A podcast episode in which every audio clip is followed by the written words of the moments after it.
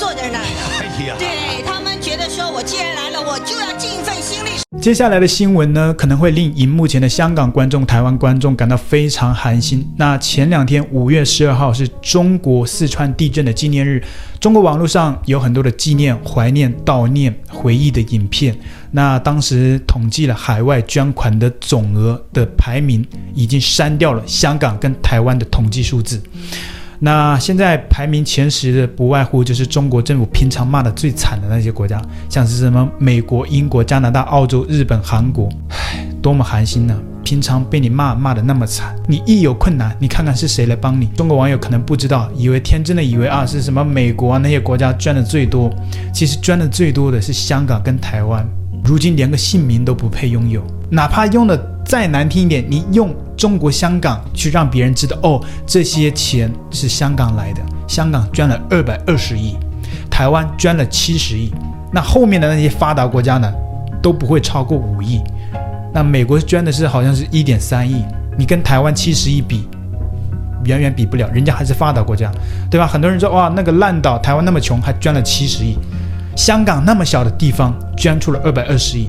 真正帮助的这些人，都是你平常打的骂的最惨的那些人，对吧？台湾，你想想，战机天天飞，也让一些网友就讽刺说啊，台湾海域飞的那些中共战机啊，也有台湾人民你们捐出去的那一分。那二零一九年香港反送中运动镇压香港人民的国安力量维稳资费，那也有香港人民捐出去的那一份。我也在中国的网络社群平台上也努力的去找，看有没有自媒体民间的这些统计数据，把台湾跟香港。填上去，你哪怕用中国香港、台湾的话，中国政府也引用过“台湾地区”这几个字。你在这个时候，你哪怕不用台湾，你用台湾地区也可以吧？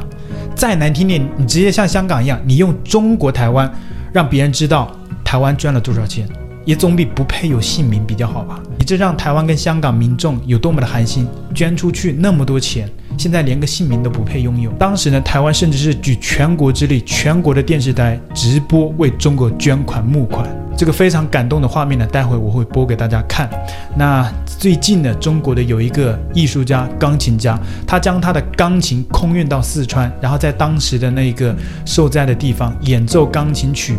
来纪念当时失去的那些人，然后在他直播到一半呢，就被中国的网民举报，然后呢，当地的公安警察就直接将他的钢琴抬走了。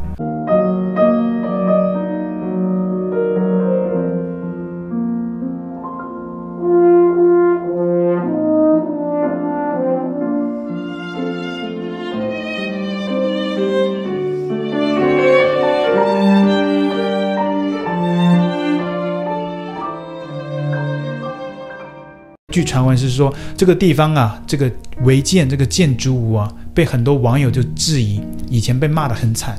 当时那个房子为什么有很多人在那个地方遇难了？就是因为那个房子是违建豆腐渣工程，所以现在那个地方也就变成了对于政府来说是一个敏感的地方。这件事情呢，就让我联想到我的一个牧师朋友，他和他的教会的朋友们就亲赴到了灾难的现场，他们当时捐了几卡车的矿泉水、饮用水。还有泡面呢，等等这些东西啊，当时呢也其实没有到真正有需要人的手上，全部被倒卖了。然后最夸张的是矿泉水，这些本需要是给有需要的人，他们却因为一己之力、一些私利，把矿泉水的水全部倒掉，然后把那么多的几卡车的矿泉水的瓶子那些当废品去贱卖了。当然，我这里我就不想说哦，这一定是代表四川政府。但我相信，这下面去干那些事的人，那肯定是政府的人员。那就像前不久中国的疫情啊、那些物资被很多当地的政府的人员他们私去拿去用了，甚至有些警察直接把物资一箱一箱的往家搬。当然，这就不能代表是当地政府。但如果这些人没有权、没有势、没有这样的权利，他们也不敢这么做。所以这就是这样的一个权力体系下面滋生的很多的贪污腐败。当时捐的那么多钱，来自香港跟台湾的捐的钱，他们真的有落到那些有需要帮助的那些人身上了？这些都是不得而知的。而且在很多的一些调查机构啊，在中国的一些你都不能调查这些东西，这些都是敏感数据。然后也让我联想到，在九二一地震，我也去查阅了相关的资料。一九九九年，对于很多台湾观众应该是不陌生的一个年份。一九九九年呢，台湾发生举世震惊的九二一大地震。北京政府再次动用野蛮外交，阻止美国、日本、欧洲各国及国际组织的救援。中国表示，任何捐助给台湾地震的款项和救援物资，都必须得到中国政府同意，甚至任何国家要援助台湾，也要征得中国允许，使台湾错失了地震二十四小时内的黄金救援时刻。直到七十二小时后，联合国人道救援组织对北京提出警告，才得以进入台湾救援。你想想，中国政府到了现在，到了台湾政府危难的时刻，还在用政治。啊，他其实就是想要一个政治上的一个面子而已，并没有其他的意义。就算得到你同意了，中国政府肯定是允许那些外国去救援的嘛。他只是需要口头一个同意。这种时候了，你还要玩政治游戏，有意义吗？征得你同意了呢，不也还是去救援吗？一样的，关键时刻救命是第一啊。同样的，再联想到今天捐款总额数据上面，却没有了台湾，没有了香港啊，算到了中国国内，这些都算中国国内捐出去的。这样很很容易误导别人，因为你这就自然联想到中华人民共和国国内的捐款，谁会想到中华民国？更没有人会联想到台湾，对不对？这样做的话，会让很多人心寒的。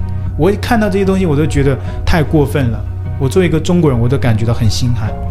日本大地震，台湾的爱心捐款高居各国之首，但是现在硬有人把它扯上政治。只是前几天在日本收视率很高，由艺人北野武所主持的政论节目当中，日本记者就为台湾照屈了，说台湾为日本捐款了那么多，却没有得到应有的感激。没想到这时候有现场一位大陆记者就跳出来说了，他说台湾是中国的一部分，感谢中国大陆就等于是感谢台湾。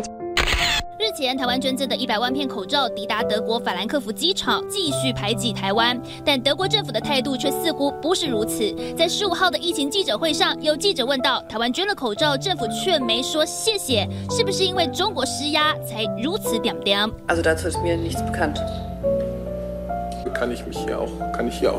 两位发言人都不敢说话，连台湾两个字都不愿意提，让台下的德国记者露出不耐烦的表情。最后看不下去，加码追问。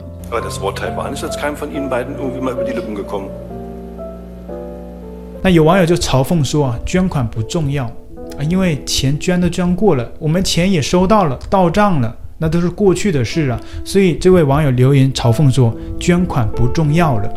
因为政治才是最重要的，这非常的一语惊人了。接下来的画面，我们就一起来看看当时台湾人民是怎么去帮助中国人的。台湾政府啊，甚至是举全国之力，台湾全国直播电视进行募款捐款，才募得了这么惊人的数字。你们回头看看，你看看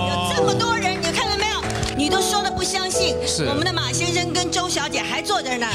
哎呀，对他们觉得说，我既然来了，我就要尽一份心力，我就要来了。谢谢你们，谢谢谢谢。哎，我们的县长啊、市长啊，还有很多的名嘴啊，今天都不去上节目嘛，通通都在这接电话。看到我们好多年轻人，他觉得很感动。其实真的，你们很幸福，而我们今天能够健康的站在这里，我们真的需要您的帮助。谢谢你们，谢谢，谢谢，谢谢。谢谢你们，谢谢，一直坚守岗位的，一直在接电话，我们一个个找人谢谢他们，好不好？呃，像这个周美君女士啦，陈会长啦。还有尹乃金啦，这凤馨啦，郑俊杰老师，他们都一直，周县长他们都一直在接电话，然后呢，呃，也没有把位置出让出来给别人。好，我们也看到，哎，杨宗纬、杨宗纬这摇摇手，白歆惠他们都在很努力的这个接电话。其实真的，他们都在现场，可以。看，从这边上面进到的，包最上面，你看，彭于晏也在，彭于晏摇摇手，郑元畅也在，哎。张钧甯是不是？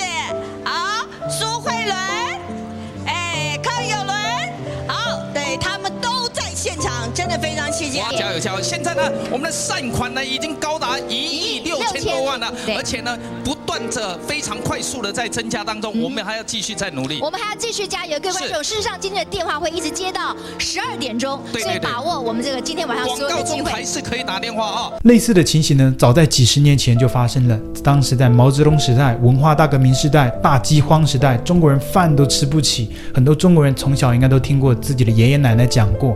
那时候呢，中华民国政府。台湾政府举全国之力号召一人捐一元，很多人肯定是捐的要比这个数字要多得多的，所以才募得了很多的资金。当时有钱的捐钱，没钱的捐物资，衣服啊、棉被啊这些东西，生活用品呐、啊，当时就空运到中国。因为当时两国中华民国跟中华人民共和国政府互相都是敌对状态嘛，台湾政府呢就把这些物资空运到中国大陆。然后去投送给中国人民，就像当今时代的南韩跟北韩一样。南韩现在很多民间组织呢，就用那个热气球放很多的救援物资、民生物资，空投到北韩。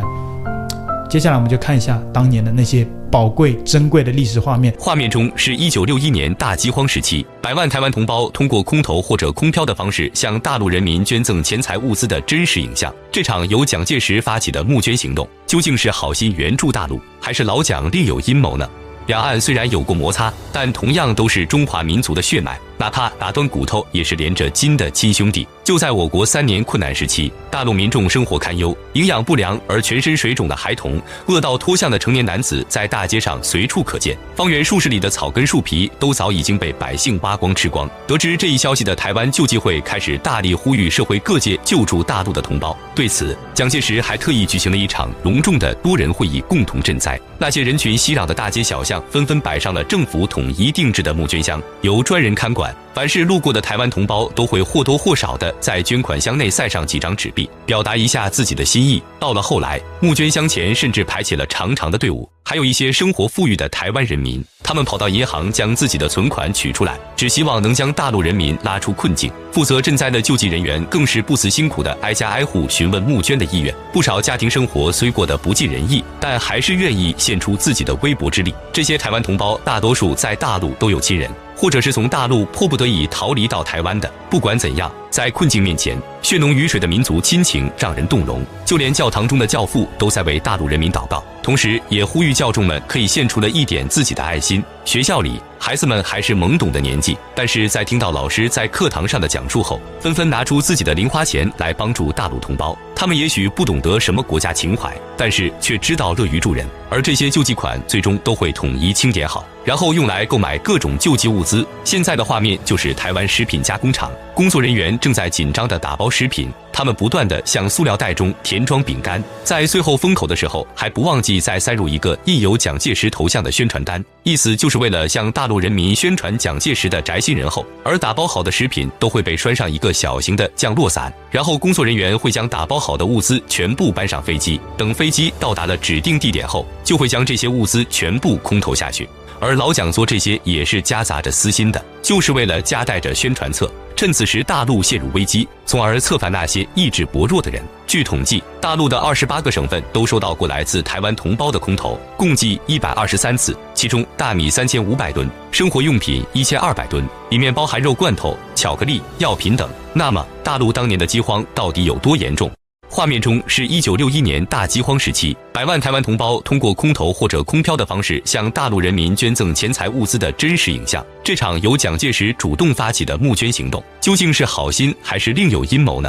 这是被禁播多年的真实影像。此时的大陆人民迎来了最艰苦的三年时期，粮食严重短缺。画面中的百姓瘦骨嶙峋，不少老人瘫坐在地。由于长时间没有进食，导致根本没有力气站起来。幸运的人还能捡到一些烂白菜帮子、红薯根等，回家给一家老小充饥。更多的人则是吃野菜、吃树叶、剥树皮。附近方圆数十里的树头都被捋得光秃秃的，不少树因为没叶少皮就这样死了。甚至包括平日里喂猪喂鸡的糠壳、麸皮都被百姓吃进了肚子里。这些食物极为难消化，吃完拉不出来，百姓们要么选择被饿死，要么选择被憋死。这也就导致不少地方因为饥饿和营养不足，造成了人员的外流和水肿病等状况。甚至每天都会有人因为误食了有毒的野草而中毒身亡，或者染上各种疾病。一时之间，出生率直线下降，死亡率迅速提高，大街上被饿死的尸体也是随处可见。三年的时间，死亡人数能达到数百上千万。更是在当时，不少江苏和安徽的灾民纷纷涌入了上海。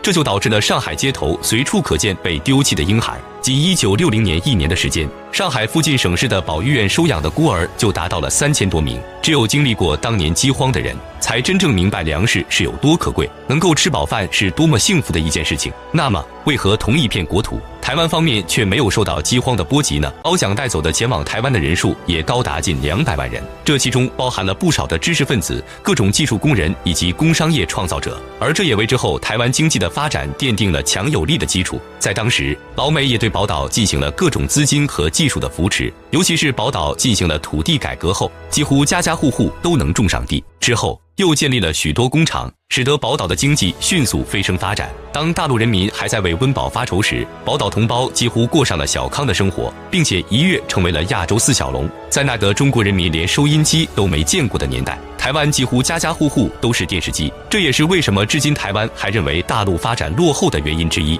而当时大陆除了自然灾害的影响，还有措施不正确的原因，这才造成了三年的困难时期。于是老蒋在听说后，特意在孙中山先生追悼会上发起一人一元的救济活动。虽不知道老蒋在捐赠的同时是否存在着其他想法，但他的物资确实给不少百姓解决暂时的温饱。而台湾的同胞们想必更多的是想要真正帮助自己的大陆同胞。